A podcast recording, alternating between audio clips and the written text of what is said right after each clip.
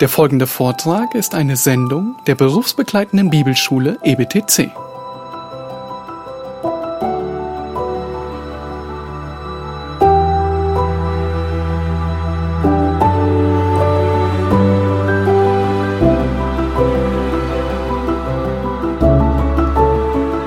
Erinnerst du dich an die Zeit deiner Verlobung?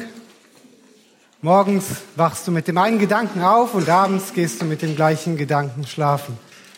Noch drei Monate, dann werde ich endlich meinen Verlobten heiraten oder meine Verlobte. Zwei Monate, noch ein Monat. Zählst die Wochen, die Tage bis zur Hochzeit. Dein ganzes Leben dreht sich um diesen einen großen Tag in deinem Leben. Natürlich geht dein Leben weiter. Du absolvierst dein Studium, du tust deine Arbeit, um dein Geld zu verdienen, du nimmst Nahrung zu dir. Aber das, was dich wirklich anspornt, ist die Aussicht auf diesen einen großen Tag. Du wirst endlich heiraten können. Die Tage und Nächte sind gefüllt mit Vorbereitung, Anzug oder Kleid aussuchen, Deko-Vorbereitung, Einladungen verschicken, die passende Location muss da sein, das Catering muss passen und natürlich das Hochzeitsauto. Verzichtest auf viel Freizeit, auf Unternehmungen, auf Freunde treffen, vielleicht sogar auf deinen Urlaub, um dich für diesen einen Tag vorzubereiten. Dabei nimmst du diese Verzichte und Verluste gar nicht so richtig wahr. Was ist das schon im Gegensatz zu dem, was dich erwartet? Die Erwartung deiner Hochzeit hat massive Auswirkungen auf dein Leben. Und so, wie viele von uns diesem Hochzeitstag entgegengefiebert haben, fiebern wir als Christen einen noch viel größeren Tag entgegen, der Tag, wo wir als Gemeinde, als Braut Christi unseren Bräutigam, äh, mit unserem Bräutigam Hochzeit feiern werden im Himmel. Welche Auswirkung hat die Wiederkunft Christi auf dein Leben? Das ist die Frage, mit der wir uns heute beschäftigen wollen. Wir sind im ersten Petrusbrief, in den vorangehenden Abschnitten hat Petrus uns aufgezeigt, wie Jesus mit seinem stellvertretenden Tod uns ein Vorbild hinterlassen hat, dem wir nacheifern sollen. Mit der gleichen Gesinnung, wie Christus gelitten hat, sollen wir uns wappnen. Christus war bereit, Leiden auf sich zu nehmen, um dem Vater gehorsam zu sein und mit der gleichen Bereitschaft zu leiden sollen wir ebenso Gott gehorsam sein, nach einem heiligen Leben streben, gegen die Sünde ankämpfen. Das haben wir vor zwei Wochen gehört. In den einzelnen Entscheidungen, die wir jeden Tag treffen, soll uns bewusst sein, dass ja, es manchmal unangenehme Folgen hat, wenn wir uns für Gottes Weg entscheiden. Nachdem Petrus nun die Gläubigen aufgefordert, nicht mehr nach ihren eigenen Lüsten zu leben, sondern den Willen Gottes zu tun, erklärt er nun in den Versen, die wir uns heute ansehen, wie das konkret aussieht. Es reicht nämlich nicht, einfach nur Dinge zu lassen, aufzuhören mit dem Trinkgelage, mit der Ausschweifung, mit dem Götzendienst. Das Vakuum, was entsteht in deinem Leben, musst du irgendwie füllen. Und zwar mit was Richtigem, mit was Gutem. Sonst passiert es ganz schnell, dass wir nur eine Sünde mit einer anderen ersetzen. Also lasst uns sehen im Predigtext 1. Petrus 4, Vers 7 bis 9, was Petrus und damit Gott uns lehren will, wie unser Leben aussehen soll. 1. Petrus 4, Vers 7 bis 9. Es ist aber nahe gekommen das Ende aller Dinge. So seid nun besonnen und nüchtern zum Gebet. Vor allem aber habt innige Liebe untereinander, denn die Liebe wird eine Menge von Sünden zudecken. Seid gegeneinander gastfreundlich, ohne Murren. Petrus beginnt diesen Abschnitt mit den Worten, es ist nahe gekommen das Ende aller Dinge. Nun, wovon spricht Petrus hier? Er meint nicht, dass die Verfolgung, unter der die Gläubigen damals so sehr gelitten hatten, bald aufhört oder ein Regierungswechsel ansteht, dass sie bald wieder in Frieden leben können, sondern er sagt, dass aus heilsgeschichtlicher Sicht alles geschehen ist, was geschehen musste, bevor das Ende kommen wird. Nun, was ist Heilsgeschichte? Heilsgeschichte Kurz gesagt ist die Geschichte der Welt aus Gottes Perspektive gesehen. Die Geschichte des Heils, der Rettung, der Erlösung. Gott hat den Masterplan, wie er mit äh, der Sünde ein Ende machen wird und seine Herrschaft auf dieser Welt aufrichten wird. Mit dem ersten Kommen Christi war ein, der erste große Meilenstein besiegelt und mit dem, dass Jesus stellvertretend gestorben ist für Sünde und mit dem zweiten Kommen Christi, was noch aussteht, wird der zweite große Meilenstein sein, dass Jesus Christus sein Friedensreich hier auf der Erde aufrichtet und die Macht im Satan entreißen wird. Und schließlich wird Gott ein für allemal mit Sünde, Tod und Teufel ein Ende machen. Mit dem Kommen Christi, seinem Tod, seiner Auferstehung brach also ein neues Zeitalter an, das Zeitalter der Gemeinde, ein neuer Abschnitt in der Heilsgeschichte. Und als Jesus in den Himmel auffuhr, hat er, auffuhr, hat er seinen Jüngern verheißen, dass, ja, dass er wiederkommen wird und sein Königreich aufrichten wird. Aber bis das geschieht, hat er seinen Jüngern einen Auftrag gegeben. Sie sollten seine Zeugen sein und zwar in Jerusalem, in Judäa, Samaria und bis an das Ende der Erde. Und dieses letzte Zeitalter war zu der Zeit, wo Petrus den Brief schrieb, ungefähr seit 30 Jahren im Gange. Und Petrus und die Gläubigen damals rechneten fest damit, dass Jesus noch zu ihren Lebzeiten wiederkommen wird.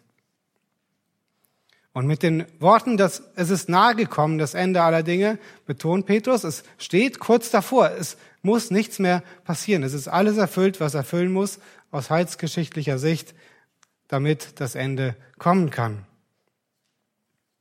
Den Thessalonichern schreibt ähm, Paulus ein paar mehr Worte dazu. Wir lesen 1. Thessalonicher 4, Vers 15 bis 17. Denn das sagen wir euch in einem Wort des Herrn. Wir, die wir leben und bis zur Wiederkunft des Herrn übrig bleiben, werden den Entschlafenen nicht zuvorkommen. Denn der Herr selbst wird, wenn der Befehler geht und die Stimme des Erzengels und die Posaune Gottes erschallt, vom Himmel herabkommen und die Toten in Christus werden zuerst auferstehen. Danach werden wir, die wir leben und übrig bleiben, zusammen mit ihnen entrückt werden in den Wolken, in Wolken zur Begegnung mit dem Herrn in die Luft und so werden wir bei dem Herrn sein alle Zeit. Bevor der Herr Jesus wiederkommt, werden die Gläubigen, die schon gestorben sind, geholt und dann die Lebenden entrückt, ohne dass sie sterben müssen, zum Herrn nach Hause, wie Paulus es hier ausdrückt. Und daraufhin folgt eine siebenjährige Trübsalzeit, woraufhin dann Christus sein Friedensreich, sein tausendjähriges Reich aufrichten wird. Das haben wir uns alles in, ähm, im Detail angesehen in der Reihe über Daniel. Könnt ihr gerne nachhören in unserem Predigtarchiv. Für heute ist das erstmal als Zusammenfassung genug. Petrus, das ist das Wichtige, richtet den Blick der Geschwister auf das Ende. Es ist nicht mehr lange. Dann ist das Leid vorbei. Dann ist der Kampf gegen die Sünde vorbei. Dann ist die Lästerung der Menschen um dich herum vorbei. Dann ist das Leid, was du ertragen musst, vorbei. Und das hat Petrus schon direkt am Anfang des Briefes in den ersten Versen gesagt, 1. Petrus 6, äh, 1, Vers 6 und 9. Dann werdet ihr jubeln, die ihr jetzt eine kurze Zeit, wenn es sein muss, traurig seid in mancherlei Anfechtungen, wenn ihr das Endziel eures Glaubens davontragt, die Errettung der Seelen. Es ist eine kurze Zeit, dann werdet ihr gerettet, verherrlicht bei Jesus sein. Die Zeit auf der Erde ist begrenzt und das Ende für jeden Gläubigen steht fest. Es wird alles gut. Und auch für uns heute ist diese endgültige Rettung von der Gegenwart der Sünde ganz nah dran. Die Ereignisse der letzten Jahre haben uns daran erinnert, dass Gott dabei ist, jedes Puzzlestück an seinen Platz zu fügen, um die Bühne für das große Endspiel vorzubereiten. Dabei müssen wir natürlich aufpassen, dass wir uns nicht darin verlieren, jedes Ereignis auf dieser Welt deuten zu wollen oder versuchen wollen zu errechnen oder zu erraten, wo wir gerade sind und wann es soweit ist, dass Jesus wiederkommt. Matthäus 24, Vers 4 bis 14 hat Jesus seine Jünger vorbereitet auf diese Zeit mit den Worten, Habt Acht, dass euch niemand verführt, denn viele werden unter meinem Namen kommen und sagen, ich bin der Christus, und sie werden viele verführen. Ihr werdet aber von Kriegen und Kriegsgerüchten hören. Habt Acht, erschreckt nicht, denn dies alles muss geschehen, aber es ist noch nicht das Ende. Denn ein Heidenvolk wird sich gegen das andere erheben und ein Königreich gegen das andere, und es werden hier und dort Hungersnöte, Seuchen und Erdbeben geschehen. Dies alles ist der Anfang der Wehen. Dann wird man euch der Drangsal preisgeben und euch töten, und ihr werdet gehasst sein von allen Heidenvölkern um meines Namens willen. Und dann werden viele Anstoß nehmen, einander verraten und einander hassen. Und es werden viele falsche Propheten auftreten und werden viele verführen. Und weil die Gesetzlosigkeit überhand nimmt, wird die Liebe in vielen erkalten. Wer aber ausharrt bis ans Ende, der wird gerettet werden. Und dieses Evangelium vom Reich wird in der ganzen Welt verkündigt werden zum Zeugnis für alle Heidenvölker und dann wird das Ende kommen.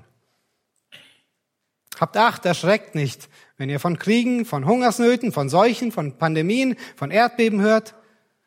Ja, die Dinge, die wir in den letzten Jahren und ganz aktuell erleben, das sind Anzeichen dafür, dass das Ende näher kommt. Und je näher das Ende kommt, desto häufiger wird die Frequenz von diesen Dingen, so wie bei den Wehen, die am Anfang in ganz unregelmäßigen Abständen und langen Abständen auftreten und die Abstände werden dann immer kürzer und häufiger, bis die Geburt vollendet ist. Aber auch bei den Wehen kann keiner sagen, wie lange es noch dauern wird. Und genauso können auch wir das nicht sagen. Ja, das hat Jesus auch seinen Jüngern vor seiner Himmelfahrt gesagt, die Zeiten, Zeitpunkte, wann das geschehen wird. Das war die erste Frage der Jünger. Das geht sie nichts an. Das hat Gott der Vater festgelegt. Das ist nicht unsere Gehaltsklasse, das zu wissen. Aber was sollen wir tun, bis der Herr Jesus kommt? Diese Frage beantwortet Petrus in unserem Bibeltext heute. Und wir wollen uns heute anhand dieses Bibeltextes vier Gebote ansehen, die du an, angesichts des bevorstehenden Endes beherzigen musst. Vier Gebote, die du angesichts des bevorstehenden, bevorstehenden Endes beherzigen musst. Wohlgemerkt, während du gegen deine eigene Sünde ankämpfst, während du leidest aufgrund der Sünde anderer und auch die Lästerung erträgst, wie wir zuvor gesehen haben. Das erste Gebot ist, bewahre einen kühlen Kopf.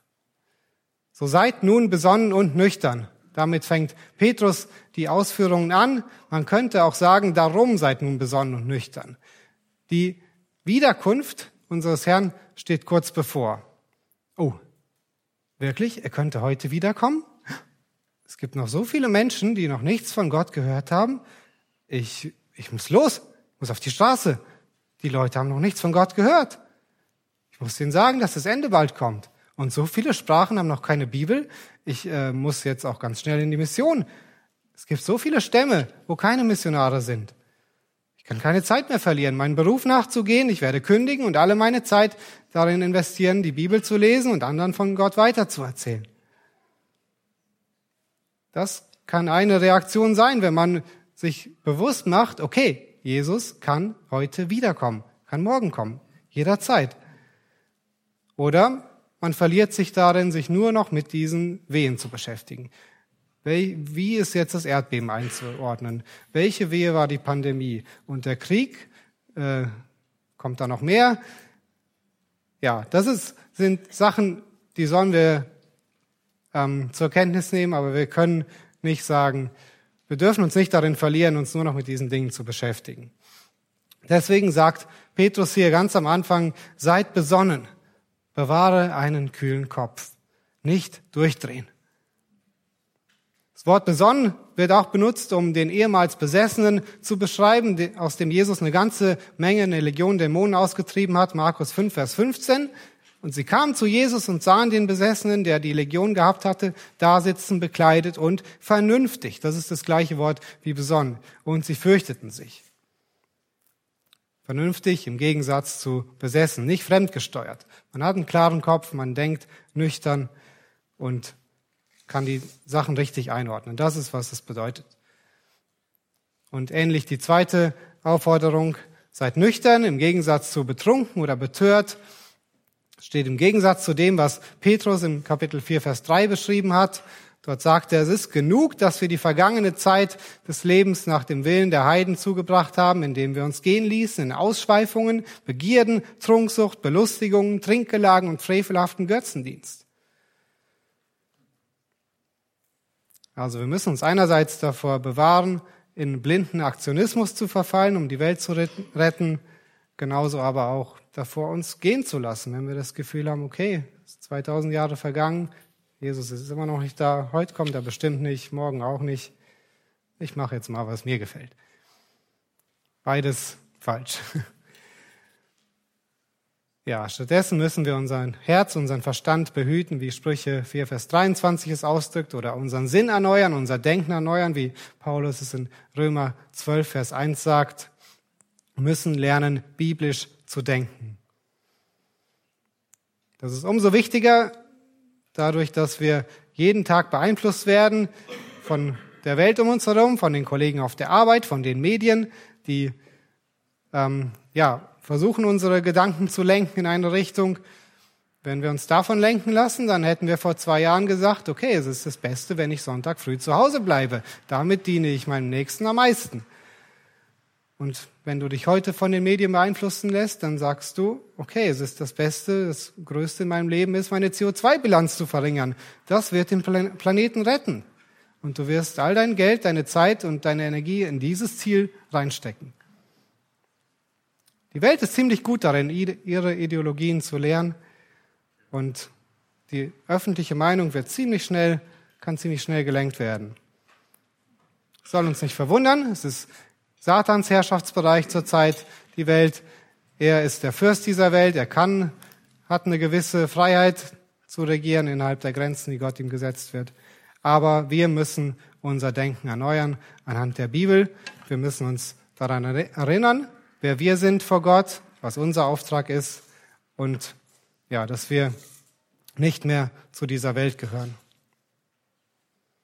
Damit hat Petrus den Brief angefangen, 1. Petrus 1, Vers 3. Gelobt sei der Gott und Vater unseres Herrn Jesus Christus, der uns aufgrund seiner großen Barmherzigkeit wiedergeboren hat zu einer lebendigen Hoffnung durch die Auferstehung Jesu Christi aus den Toten.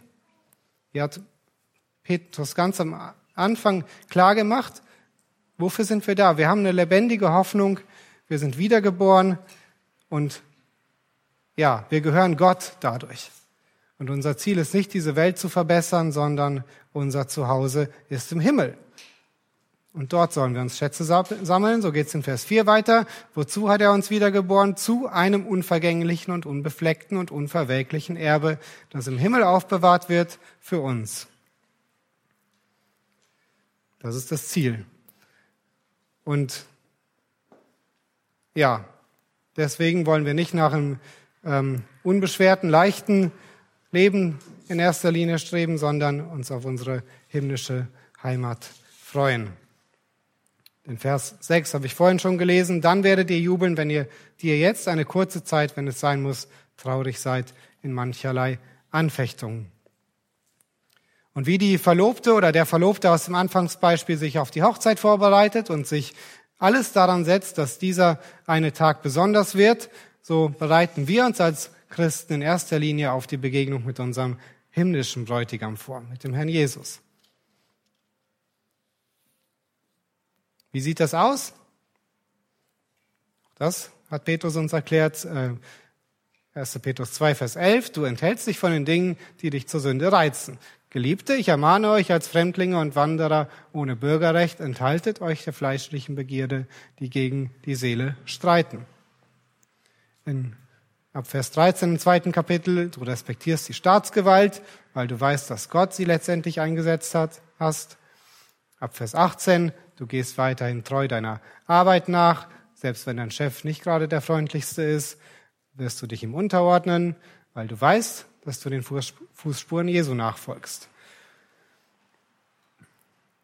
Besonnen und nüchtern zu sein heißt genauso auch, dass du dich in deiner Ehe dadurch auszeichnest, dass du deine gottgegebene Rolle einnimmst, als Frau die Rolle der Unterordnung und als Mann die Rolle ja, der Leitung mit Einsicht, mit Verständnis mit deiner Frau und somit zeigt Mann und Frau, dass ihm Gottes Gebote wichtiger sind als seine sogenannten Rechte. Das war genau das dritte Kapitel auf Vers 1. Im Umgang von, mit deinen Geschwistern bist du von Liebe, Barmherzigkeit und Güte gekennzeichnet. Du bist eher bereit, Leid und Unannehmlichkeiten und Verachtung auf dich zu nehmen, als Kompromisse mit der Welt zu machen. Das hat Petrus im dritten Kapitel ab Vers 8 erklärt, bis zum vierten Kapitel Vers 6. Und ja, dieser kleine Überflug über den ersten Petrusbrief macht deutlich, wie wir in dieser verdrehten und verkehrten Welt leben sollen. Und diese Gesinnung, dieses Denken, dieses Wissen brauchen wir, um, ja, das ist der nächste Punkt, um richtig beten zu können. Das ist das zweite Gebot, das wir angesichts des bevorstehenden Endes beherzigen müssen. Halte Funkkontakt zur Basis. Der Wohlstand und die Freiheit, die wir seit vielen Jahren in unserem Land haben, haben uns, vielen von uns glauben gemacht, dass wir uns im Frieden befinden. Ist auch richtig äußerlich gesehen, aber wir haben uns auch im geistlichen Kampf zufrieden gegeben mit damit, dass wir unser frommes Leben ohne große Unannehmlichkeiten leben können, haben uns ganz wie zu Hause gefühlt in der Welt. Aber Petrus hat deutlich gemacht, dass wir, wie wir eben gesehen haben, Gäste sind. Wir sind Fremde durchreisende Gäste ohne Bürgerrecht. Unser Bürgerrecht ist im Himmel. Und unser Auftrag ist es nicht, es uns hier so bequem wie möglich zu machen, sondern oder unseren Lebensstandard jedes Jahr ein bisschen zu verbessern, alle paar Jahre ein neues Auto, unseren, unsere Wohnung ständig optimieren, als würden wir ewig hier leben. Nein, wir sind hier auf einer Mission, wir haben einen Auftrag, wir sind Fremde, die nicht willkommen sind in der Gesellschaft und der Auftrag ist, macht zu Jüngern. Das ist der Auftrag, mit dem Jesus seine Jünger entlassen hat. Und ja, wir sind hier, auch hier in dieser Gemeinde, weil Jesus versprochen hat, seine Gemeinde zu bauen. Und ja, weil er sich davon nicht abhalten lässt. Weder, ja, nicht mal von den Pforten der Hölle, wie er es ausdrückt. Und deshalb ist Gebet nicht nur ein Mitteilen von unseren Befindlichkeiten, wo wir Gott so ein tägliches Update geben, wie es uns geht und wo der Schuh drückt und wo wir es uns gerne noch ein bisschen schöner machen wollen im Wohnzimmer, sondern Gebet ist wie ein Funkgerät an der Front, mit dem wir mit unserem Ober Oberbefehlshaber direkt in Kontakt treten können. Wir können über die Lage an der Front sprechen, wir können Verstärkung anfordern, wir können ihm mitteilen, dass wir uns seinen Befehlen gerne unterordnen wollen und seine Strategie annehmen wollen. Und natürlich können wir über unsere Bedürfnisse mit ihm sprechen. Aber ein Soldat an der Front wird über andere Bedürfnisse reden als jemand, der sich gerade überlegt, wie er die Rollläden im Wohnzimmer automatisieren kann, damit er nicht mehr von der Couch aufstehen muss. Und deshalb gibt es hier nicht nur eine einfache Aufforderung, betet, sondern eine indirekte Aufforderung, seid besonnen und nüchtern zum Gebet. Das ist die Voraussetzung, damit wir überhaupt richtig beten können. Wir müssen unsere Identität kennen, wir müssen unseren Auftrag kennen und dann können wir richtig beten. Jesus hat uns gelehrt zu beten. Matthäus 6, 9 bis 13 möchte ich gern lesen. Das bekannte Vater unser, bitte achtet mal darauf, welchen Stellenwert Gottes Reich hat und welchen Stellenwert die eigenen Bedürfnisse haben. Deshalb sollt ihr auf diese Weise beten. Unser Vater, der du bist im Himmel, geheiligt werde dein Name, dein Reich komme, dein Wille geschehe, wie im Himmel, so auch auf Erden. Gib uns heute unser tägliches Brot und vergib uns unsere Schulden, wie auch wir vergeben unseren Schuldnern. Und führe uns nicht in Versuchung, sondern errette uns von dem Bösen. Denn dein ist das Reich und die Kraft und die Herrlichkeit in Ewigkeit. Amen. Die Ehre Gottes, sein Reich, sein Wille, das sollte den ersten und höchsten Rang haben in unserem Gebeten. Gottes Reich wird gebaut durch Gemeinden. Deshalb bete für deine Gemeinde. Bete für deine Ältesten, bete für deine Geschwister, bete dafür, dass Gottes Reich sich ausbreitet über unsere Grenzen hinaus. Bete für Arbeiter in der Ernte. Bete für die Zurüstung der nächsten Generation. Bete für die Aussendung von Gemeindegründern und Missionaren. Bete, dass Gottes Reich wächst. Und ja, deine Bedürfnisse haben auch ihren Platz. Wir sollen uns nicht sorgen, wir sollen unsere Sorgen Gott abgeben. Deswegen scheu dich nicht, Gott deine Geldsorgen zu nennen. Bitte ihn um dein tägliches Brot. Bitte ihn um Geld für die Nebenkostenabrechnung, die du nicht weißt, wie du sie bezahlen sollst. Vergiss nicht das tägliche Füßewaschen. Bekenne deine Sünden, bitte um Vergebung, um Bewahrung vor Versuchung und, und vor dem Bösen. Wenn du nicht weißt, wie du beten sollst, so viele Gebete in der Bibel, im Neuen Testament sind einige Gebete von Paulus überliefert, wie er für die einzelnen Geschwister, für die Gemeinden betet. Davon können wir lernen. Psalmen, 150 Gebete können wir einfach nachbeten für jede Lebenslage, jede Situation. Lies die Bibel, bet jeden Tag. Eigentlich ganz einfach. Halte Funkkontakt zur Basis. Das war das zweite der vier Gebote, die du angesichts des bevorstehenden Endes beherzigen musst. Und während diese ersten beiden Geboten sich um unsere Beziehung zu Gott drehen, geht es nun weiter. Wie soll meine Beziehung zu den Geschwistern aussehen? Das führt uns zum nächsten Punkt. Lass Liebe dein Erkennungsmerkmal sein. Vers 8. Vor allem aber habt innige Liebe untereinander, denn die Liebe wird eine Menge von Sünden zudecken. Was war nochmal die Gefahr, vor der Jesus seine Jünger in Matthäus 24 gewarnt hatte, angesichts der Endzeit? Die Liebe wird in vielen erkalten. Petrus war dabei, als Jesus das gesagt hat, und er hat diese Warnung offensichtlich sehr ernst genommen. Und so betont er hier insbesondere die Liebe, die die Gläubigen untereinander haben sollen.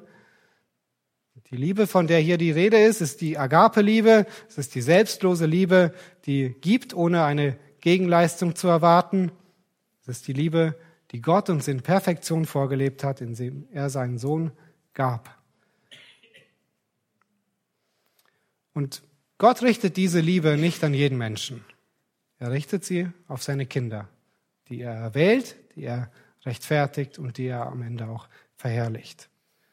Und so ist auch hier der Befehl nicht, dass wir jeden Menschen mit dieser Liebe lieben sollen, sondern Petrus sagt, dass Gläubige diese innige Liebe untereinander haben sollen. Und damit ist das einer von vielen Einanderbefehlen im Neuen Testament etwas, das wir als Gläubige in erster Linie in der Ortsgemeinde einander praktizieren sollen, im weiteren Sinne auch an allen Gläubigen, aber zuallererst an deinen Nächsten, der neben dir auf der Bank sitzt oder mit dir im gleichen Raum sitzt. Wenn wir an die erste, an die erste Generation von Christen denken, an die der Brief gerichtet wurde, die im Kampf gegen Sünde standen, in einer Welt, die ihnen feindlich gesinnt war, die über sie lästerte, wo sie um ihr Leben fürchten mussten, denkt ihr, das hätte denen geholfen, wenn, die, wenn sie in der Gemeinde diese herzliche, familiäre Liebe erfahren, dass sie gestärkt werden und das besser ertragen können? Ich denke schon. Und genau das ist auch, was wir heute brauchen, wenn der Wind rauer wird. Deshalb ist diese innige Liebe kein nice to have, sondern es ist die Essenz des christlichen Lebens. Als Jesus gefragt wurde, was ist das höchste Gebot, Gebot, hat er gesagt, du sollst den Herrn, deinen Gott, lieben von ganzem Herzen. Und das zweite ist ihm gleich, liebe deinen Nächsten wie dich selbst. 1. Korinther 13, Vers 1 sagt Paulus, wenn ich in Sprachen der Menschen und der Engel redete, aber keine Liebe hätte, so wäre ich ein tönendes Erz oder eine klingende Schelle. Alle deine Gaben, dein Können, dein Dienst, wenn du keine Liebe hast, dann klingt das so, als würde ein Dreijähriger meinem Orchester die ganze Zeit auf die Trommel hauen, ohne Takt, und eine einzige Person macht das ganze Orchester kaputt. Und das ist dein Leben ohne Liebe. Und deshalb betont Petrus die Liebe hier mehr als andere, alle anderen Gebote. Vor allem, sagt er, aber habt innige Liebe untereinander. Es ist nicht optional, sondern es ist das Erkennungsmerkmal, ob du Gott wirklich liebst. Das sagt Johannes in seinem ersten Johannesbrief. Und deswegen fange an, diese innige Liebe zu deinen Geschwistern zu kultivieren oder vertiefe sie.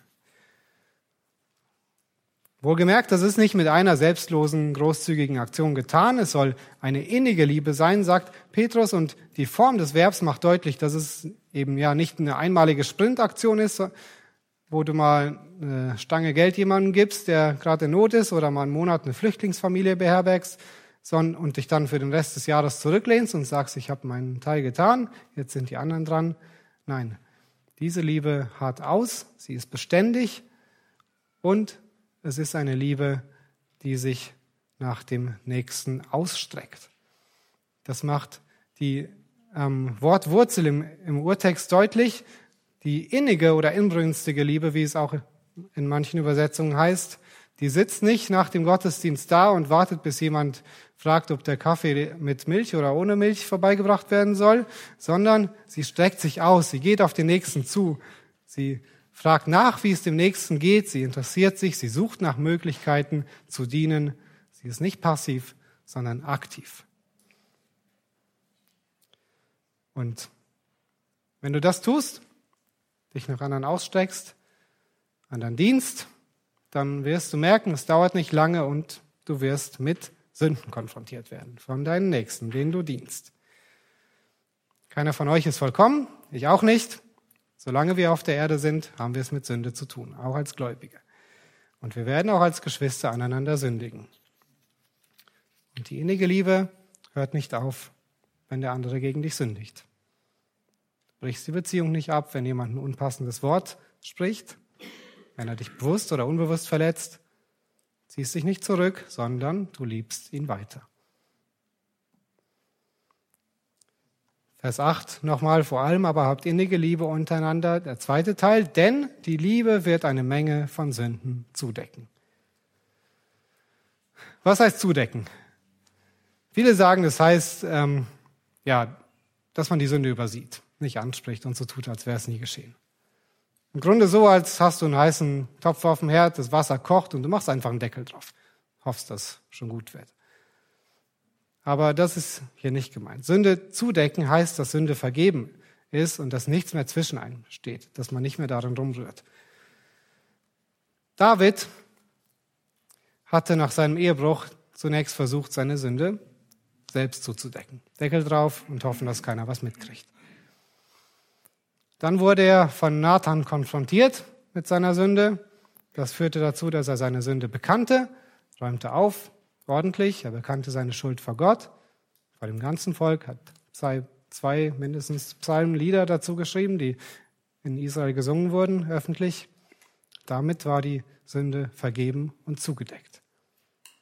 Und im Psalm 32, Vers 1 schreibt David, wohl dem, dessen Übertretung vergeben, dessen Sünde zugedeckt ist.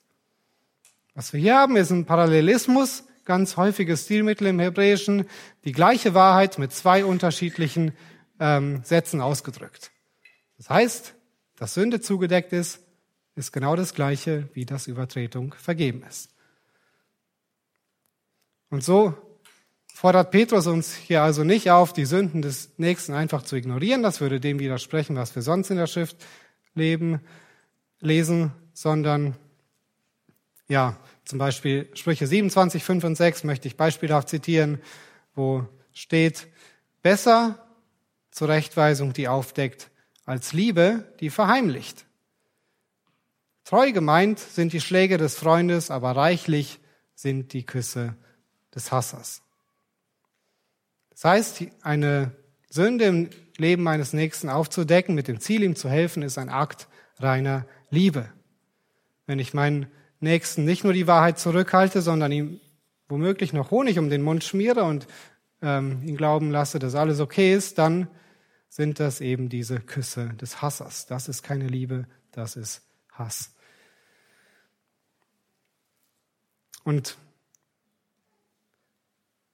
ja, das will Petrus hier damit sagen, nicht, dass man die Sünde ignoriert, sondern dass man Auch wenn jemand immer wieder gegen dich sündigt, so wie Jesus es gesagt hat, wenn dein Bruder siebenmal am gleichen Tag sündigt und zu dir kommt, du vergibst ihm, du ähm, liebst ihn weiter.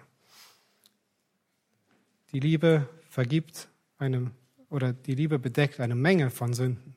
Es kann häufig passieren. Als verheiratete ähm, Frau oder Mann weißt du wahrscheinlich, dass dein Mann oder deine Frau vielleicht oft in der gleichen Sünde gegen dich sündigt und genau da dürfen wir das praktizieren. Wie gesagt, nicht indem wir es einfach ignorieren, sondern wenn der andere nicht von selbst kommt, dürfen wir zu ihm gehen, mit ihm reden und ihn zur Buße anleiten, ob er Buße tut oder nicht. Wir vergeben von Herzen, wir tragen nicht nach. Und ja, genau, das heißt, dass die Liebe eine Menge von Sünden bedeckt. Dass wir den biblischen Weg der, äh, gehen, der notwendig ist, um Konflikte zu lösen und dann die Sünde begraben, nicht wieder hervorholen, nicht im Topf wieder rumrühren. Genau. Zwei kurze Dinge, bevor du irgendwas ansprechen willst bei deinem Nächsten. Erstens, vergiss nicht, dass du auch ein Sünder bist. Du bist Gleicher unter Gleichen, nicht ein Pharisäer, der den Zöllner ermahnt. Sei dir bewusst, dass auch dich nur Gottes Gnade davon abhält, in die gleiche Sünde zu tappen. Und zweitens, stelle sicher, dass es sich um Sünde handelt und nicht um deine eigenen Vorlieben. Wir verurteilen manchmal Leute nur, weil sie anders leben, weil sie die falschen Sachen essen, weil sie das falsche Auto fahren, weil sie zur falschen Zeit am Tag die Bibel lesen und überhaupt so ungeistlich sind und Dinge anders machen als wir. Andere Essgewohnheiten, anderer Lebensstil, das ist nicht in erster Linie sündig, es kann natürlich einfach auf geistliche Unreife hinweisen. Du kannst deinem Bruder gerne helfen, geistlich zu wachsen. Die Hauskreise bieten eine wunderbare Möglichkeit, äh, einander kennenzulernen, auch die Problemstellen kennenzulernen und in einem guten Rahmen uns gegenseitig zu helfen. Das auf jeden Fall. Aber wenn du jemanden konkret ansprichst auf eine Sünde, stell sicher, dass es wirklich eine Sünde ist gegen Gott und nicht nur deine eigene Vorliebe. Ja, nachdem wir gesehen haben, wie wichtig es ist, dass wir einen kühlen Kopf bewahren angesichts der bevorstehenden Wiederkunft Christi, dass wir entsprechend dem Willen Gottes beten, haben wir nun die, die horizontale Auswirkung gesehen, die erste. Und ja, das ist, was wir unbedingt uns hinter die Ohren schreiben müssen. Wir müssen uns einander lieben. Einander lieben heißt unter anderem eben mit der Sünde des Nächsten richtig umzugehen und Sie äußert, diese Liebe äußert sich auch in der Tugend der Gastfreundschaft. Das ist der, das vierte Gebot, das wir beherzigen sollen. Und ja, damit kommen wir zum vierten Punkt. Vergiss die Gastfreundschaft nicht. In der Situation der Christen damals, die oftmals in der heidnischen und ja, völlig gottlosen Gesellschaft lebten, war Gastfreundschaft nicht nur eine hohe Tugend, sondern eine absolute Notwendigkeit. Deswegen schreibt auch hier Petrus, seid gegeneinander, gegeneinander gastfreundlich, ohne Murren. Und ja, was heißt Gastfreundschaft? In erster Linie äh, heißt es, dass man einen Fremden beherbergt und ihn mit Nahrung versorgt. Ähm, ja, aber auch dieser Befehl bezieht sich nicht auf alle Fremden, das ist wieder eingeschränkt.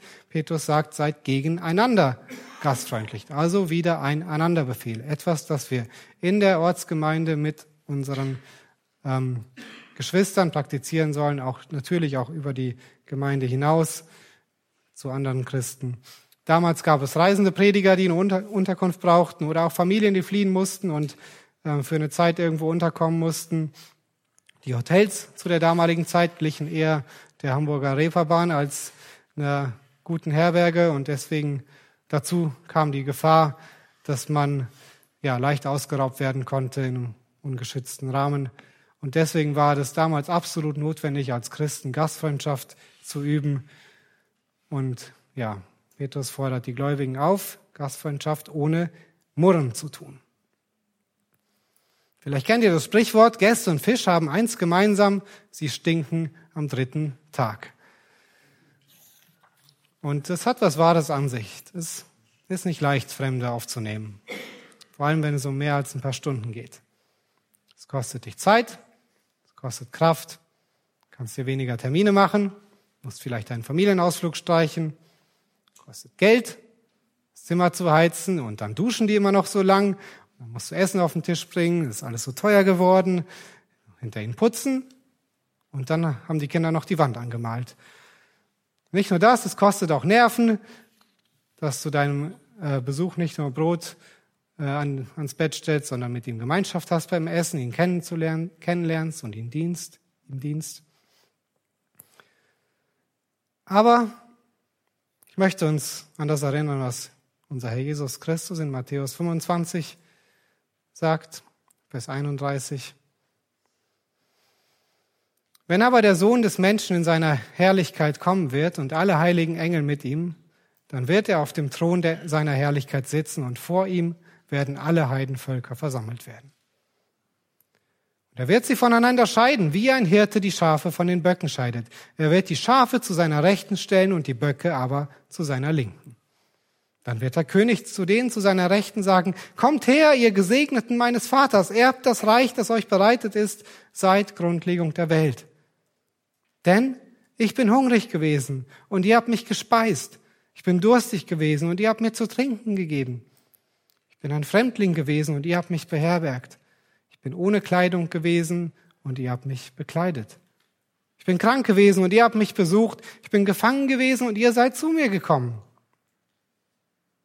Dann werden die Gerechten ihm antworten und sagen, Herr, wann haben wir dich hungrig gesehen, gesehen und haben dich gespeist oder durstig und haben dir zu trinken gegeben? Wann haben wir dich als Fremdling gesehen und haben dich beherbergt oder ohne Kleidung und haben dich bekleidet? Wann haben wir dich krank gesehen oder im Gefängnis und sind zu dir gekommen? Und der König wird ihnen antworten und sagen, wahrlich, ich sage euch, was ihr einem dieser meiner geringsten Brüder getan habt, das habt ihr mir getan. Dann wird er auch denen zur Linken sagen, geht hinweg von mir, ihr Verfluchten, in das ewige Feuer, das dem Teufel und seinen Engeln bereitet ist. Denn ich bin hungrig gewesen und ihr habt mich nicht gespeist. Ich bin durstig gewesen und ihr habt mir nicht zu trinken gegeben. Ich bin ein Fremdling gewesen und ihr habt mich nicht beherbergt. Ohne Kleidung und ihr habt mich nicht bekleidet. Krank und gefangen und ihr habt mich nicht besucht. Dann werden auch sie ihm antworten und sagen, Herr, wann haben wir dich hungrig oder durstig oder als Fremdling oder ohne Kleidung oder krank oder gefangen gesehen und haben dir nicht gedient? Dann wird er zu ihnen, ihnen antworten, wahrlich, ich sage euch, was ihr einem dieser meine, dieser Geringsten nicht getan habt, das habt ihr mir auch nicht getan. Und sie werden in die ewige Strafe hineingehen, die Gerechte, Gerechten aber in das ewige Leben.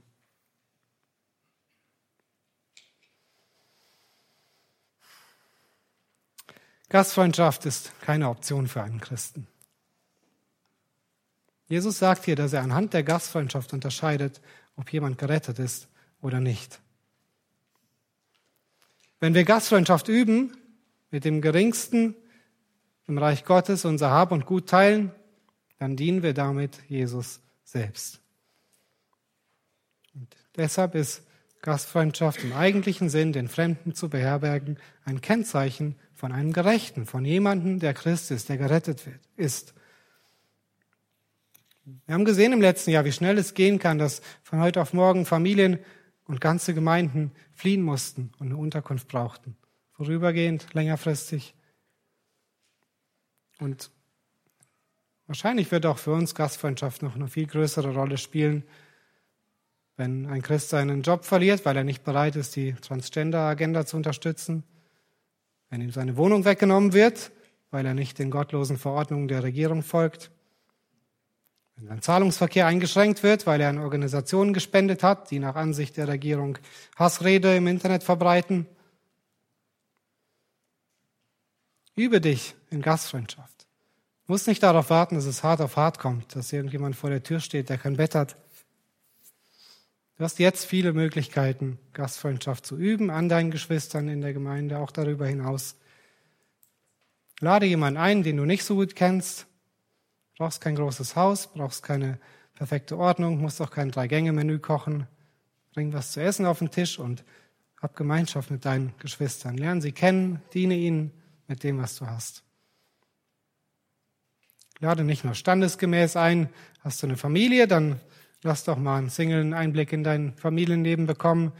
Bist du schon, sind die Kinder schon aus dem Haus oder du hast keine, dann diene den jungen Familien damit, dass du sie mal einlädst. Auch die Hauskreise bieten Möglichkeiten, so zu dienen. Bring was mit zu essen, hilf beim Anrichten, beim Aufräumen.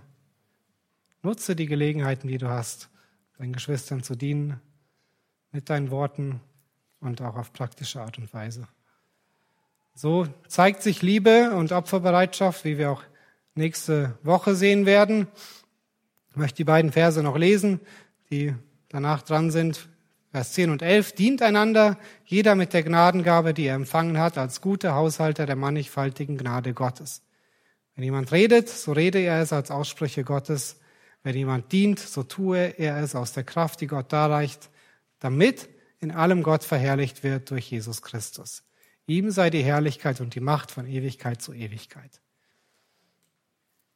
Was ist das Ziel des Ganzen? Gott soll verherrlicht werden. Das müssen wir im Blick werden, haben in dem Ganzen. Er soll groß werden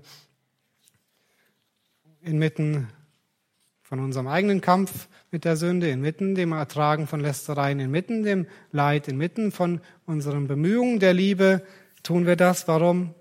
Um Gott zu ehren, weil er es würdig, er würdig ist und er es wert ist.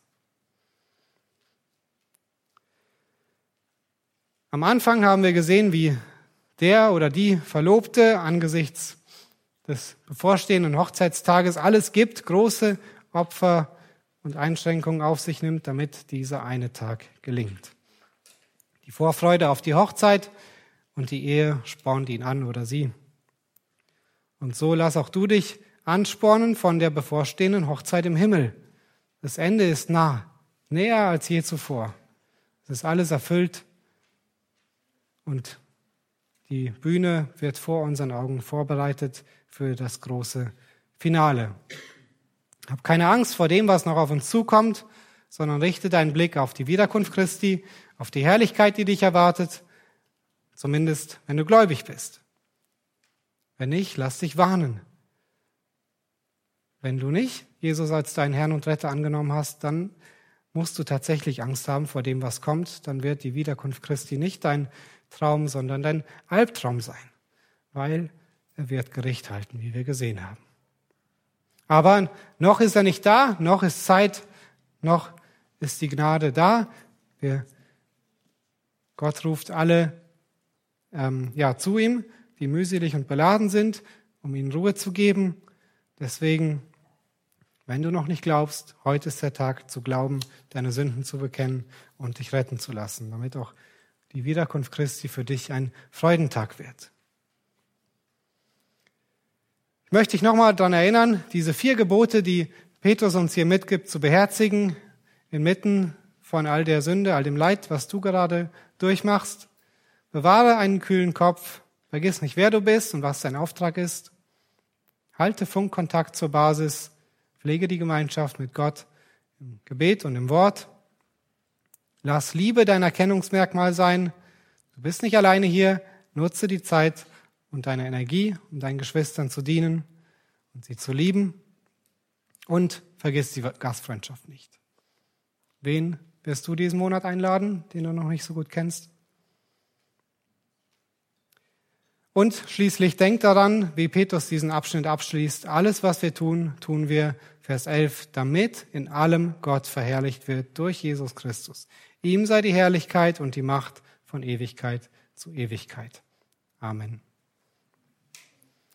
Ich möchte noch mit uns beten, ihr dürft gerne aufstehen.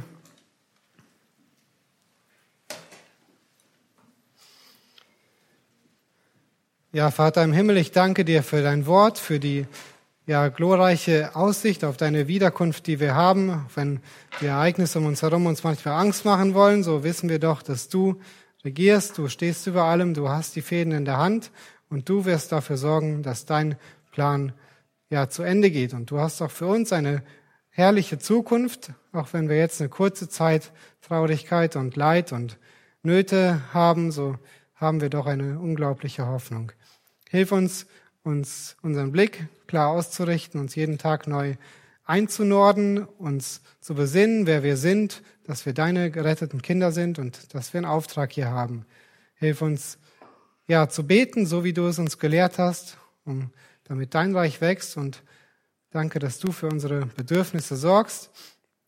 Ich möchte dich bitten, dass ja die Liebe in unserer Gemeinde wächst, dass wir wirklich davon gekennzeichnet werden, dass ja, dass wir einander lieben, aufopferungsvoll und dass sich auch in der Gastfreundschaft äußert. Ja, bitte wirke du das und hilf jedem Einzelnen, das in die Tat umzusetzen. Amen.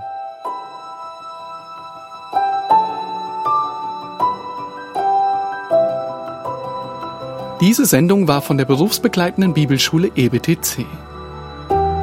Unser Ziel ist, Jünger fürs Leben zuzurüsten, um der Gemeinde Christi zu dienen.